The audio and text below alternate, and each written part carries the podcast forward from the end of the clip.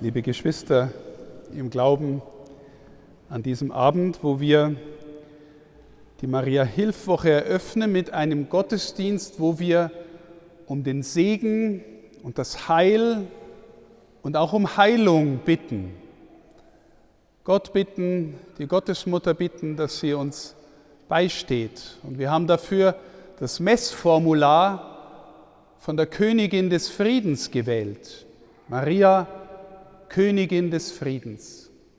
Einer der Aspekte von Heilsein bedeutet nämlich auch im Frieden sein, im eigenen Frieden sein. Und zwar manchmal auch, wenn die Welt um einen außen herum in Unfrieden ist. Und ich möchte mit euch einen Gedanken teilen, der mir so in der Vorbereitung auf diese Messe gekommen ist, als ich über das Ja von Maria nachgedacht habe. Jeder von Ihnen und von euch ist immer wieder angefragt vom Leben her oder von anderen Menschen her, bestimmte Aufgaben zu übernehmen. Manchmal wird man zu Aufgaben gedrängt. Manchmal denkt man, das ist jetzt meine Pflicht. Manchmal gibt es große Entscheidungen im Leben zu treffen. Berufswahl, Partnerwahl. Und an uns ist immer wieder neu die Frage gerichtet, wie sage ich zu dem, was mir da angetragen wird? Also nehmen wir mal an, ich möchte zustimmen und nicht einfach Nein sagen. Wie sage ich Ja zu den Dingen, die mir aufgetragen werden. Nehmen wir mal an, ein Verein kommt an Sie heran und sagt, Sie wären doch geeignet, im Vorstand mitzuarbeiten. Und vielleicht denken Sie, um Gottes Willen, was soll ich denn noch alles machen? Ja, ich mache schon so viel ehrenamtlich und jetzt kommen die an oder her, ja, wir brauchen dich unbedingt, du könntest doch bitte mitmachen und sie sagen, okay, na gut, ich mache mit. Und wahrscheinlich gibt es, wenn ich so, wie ich es geschildert habe, wenn die Situation so ist, dass sie eh schon viel machen und so, ist vielleicht so ein halbherziges Ja. Man ist noch nicht so ganz dabei. Aber jetzt nehmen Sie an, Sie finden sich in der Aufgabe zurecht, sagen wirklich Ja dazu und spüren, wie durch die Aufgabe in ihrem Leben wirklich was Bereicherndes dazukommt. Sie haben Verantwortung, sie treffen mit vielen neuen Menschen zusammen, sie lernen was in der Aufgabe und das wird ihrs. Das ist so richtig ihrs geworden. Das geht ihnen, sagen wir, in Fleisch und Blut über. Und die Menschen spüren auch, dass sie dass es gern machen. Und sie spüren auch, dass sie mit ganzem Herzen dabei sind. Es könnte auch sein, liebe Schwestern und Brüder, dass sie sich so gedrängt fühlen, dass sie halt irgendwie zustimmen, aber dann daheim hocken und sagen, hätte ich doch nicht, hätte ich doch nicht zugesagt. Ist so viel Arbeit und, und die anderen machen mir nur Ärger und jetzt soll ich ja da noch irgendwie was versöhnen und so weiter und und sie, man spürt, sie machen es nur halbherzig. Wenn sie was halbherzig machen und trotzdem machen müssen, dann kommt manchmal schnell Bitterkeit. Dann kommt manchmal Unfriede. Dann zerreißt sie manchmal innerlich und vielleicht sagen sie irgendwann, na, ich mag's nicht oder ich schaff's nicht. Wäre auch legitim, je nach Aufgabe, die man halt so hat. Gell? Aber jetzt ein Ja, in das sie dann hineinwachsen, spüren wir, führt in den größeren Frieden und in die größere und tiefere innere Versöhnung. Und liebe Schwestern und Brüder, in geheimnisvoller Weise gilt es für so viel in unserem Leben, ob wir lernen, ja zu sagen. Zu dem, was uns im Leben begegnet, was uns aufgetragen wird, übrigens auch zu uns selbst. Sagen wir zu uns selber wirklich Ja?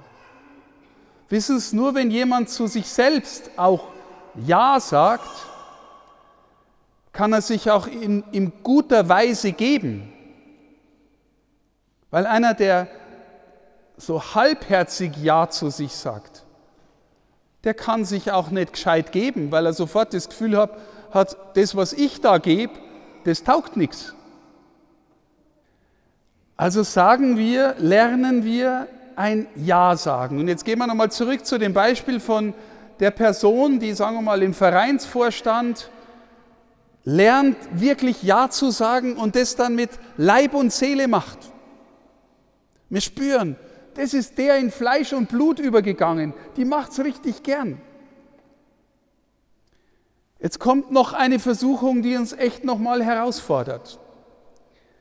Wenn ich es gern mache, dann ist die Versuchung groß, es gern zu machen für mich. Ich merke, die Leute finden mich gut. Gell? Ich merke, ich kriege Verantwortung, kriege vielleicht auch ein bisschen Macht und Einfluss. Und jetzt habe ich die Fäden in der Hand. Jetzt sage ich, wo es lang geht. Und jetzt möchte ich, dass alle mich feiern, weil ich so toll mache.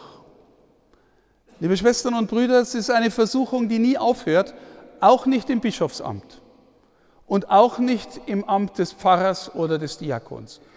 Wo auch immer, wir neigen dazu, dass wir dann irgendwas machen, weil wir gefeiert werden wollen.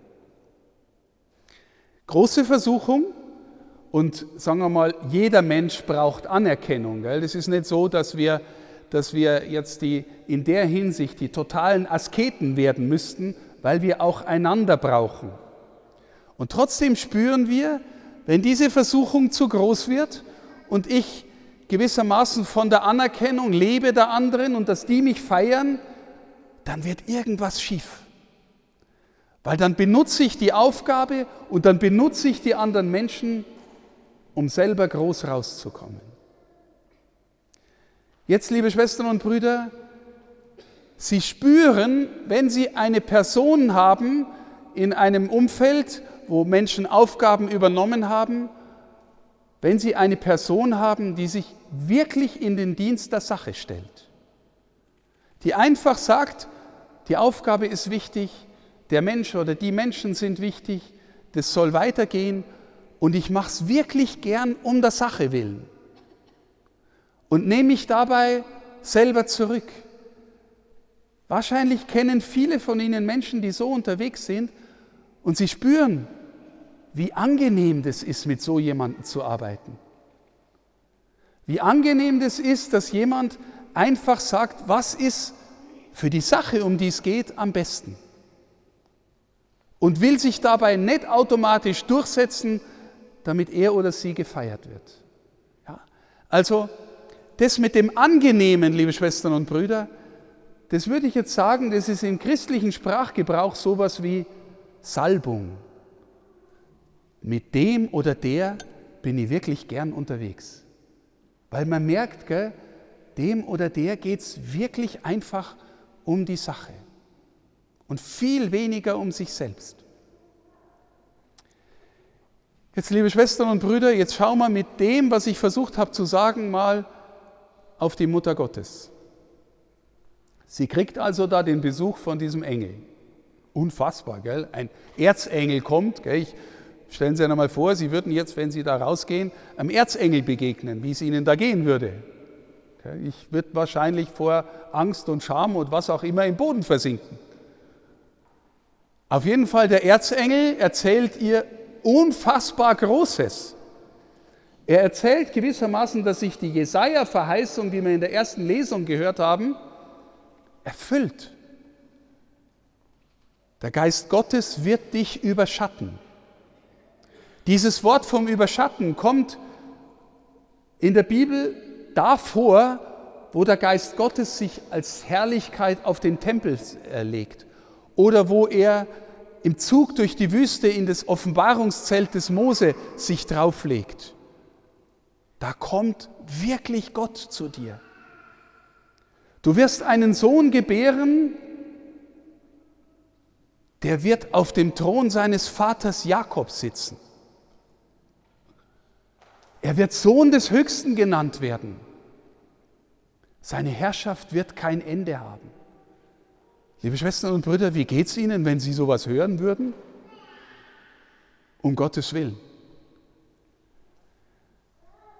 Maria geht in den Dialog mit den Engeln, weil sie sagt, wie geht denn das? Gell? Ich habe eigentlich, bin noch nicht wirklich mit einem Mann verheiratet und komme mit dem auch nicht zusammen.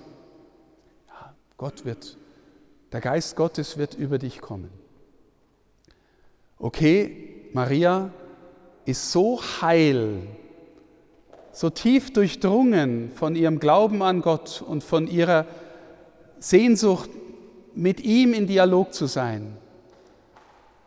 Sie sagt das tiefste Ja, das je ein Geschöpf zu Gott gesagt hat mit vollstem Herzen, mit Leib und Seele, so offen, dass der sie so durchdringen kann, dass durch sie buchstäblich Gott zur Welt kommt.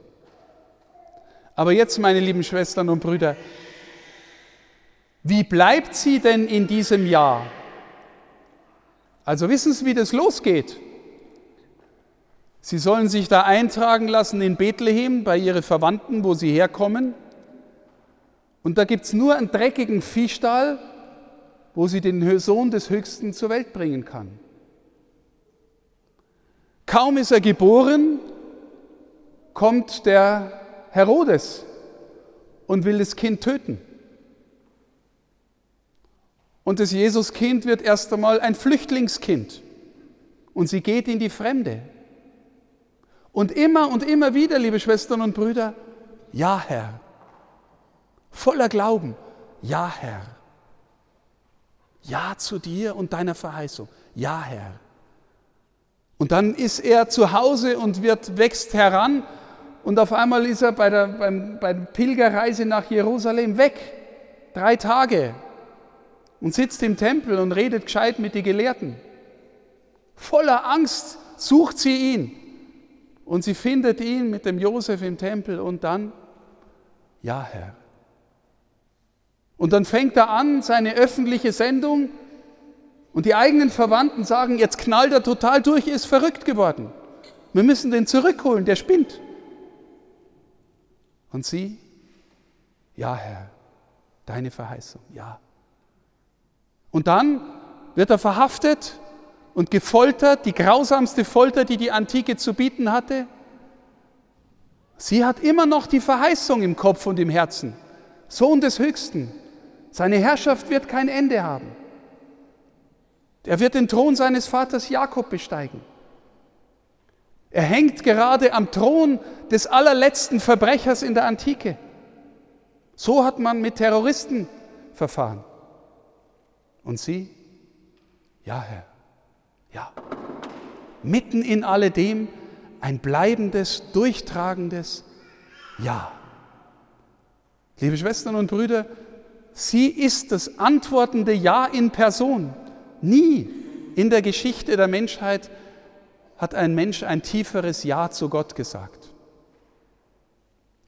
Und wissen Sie, was uns heil macht in unserem Leben? Wenn wir uns in die Nähe der Hilfe der Christen stellen, in die Nähe der Königin des Friedens. In deiner Nähe ist der Friede, in deiner, deiner Nähe ist die Freude. Wie, wie wenn man bei der Ernte jubelt, haben wir gehört, wie wenn Beute verteilt wird. Da kommt der Friede, da stellen wir uns hin und lernen in den Situationen unseres Lebens, die uns herausfordern, trotz allem immer wieder zu sagen, ja Herr, ja. Und wenn wir krank werden, das heißt nicht, dass wir uns nicht um Heilung bemühen dürfen und um Heilung beten dürfen. Aber es heißt auch, dass keine Krankheit so tief reichen könnte, dass sie uns unser Ja zu Gott nehmen könnte. Und dass es nicht auch in der Tiefe noch die Quelle für Freude geben könnte, weil wir mit ihm verbunden leben. ja Herr. Liebe Schwestern und Brüder, das ist unser gewissermaßen unser Gebet für, für unser Bistum, für unsere Familien, für unsere Pfarreien, dass wir Menschen sind, die Ja sagen können, auch wenn die Stürme der Zeit kommen, auch wenn die Kirche unter Druck kommt, auch wenn in der Gesellschaft Spaltung herrscht, auch wenn der Krieg in der Ukraine uns Angst macht, auch wenn der Klimawandel uns besorgt, auch wenn die Flüchtlingskrise uns besorgt. Das heißt nicht, dass wir uns nicht engagieren sollen, um Gottes Willen, im Gegenteil. Aber es heißt, dass wir uns nicht aus dem Frieden bringen lassen müssen. Wir können in alledem bei ihm bleiben und mit der Mutter Gottes zusammen sagen, ja Herr. Das heilt uns, liebe Schwestern und Brüder. Nicht umsonst ist in der lauretanischen Litanei die Mutter des Herrn auch das Heil der Kranken. Mit ihr lernen wir Ja zu sagen zu unserem Leben, zu uns selbst, zu allem Schönen, was uns der Herr schenkt und auch mitten dann, mitten darin, wenn wir zu kämpfen haben, wenn es schwer wird. Dann werden wir nicht bitter, dann werden wir nicht innerlich zerrissen, dann bleiben wir bei ihm und bleiben beieinander. In diesem Sinne beten und bitten wir, Maria, du Hilfe der Christen, bitte für uns. Amen.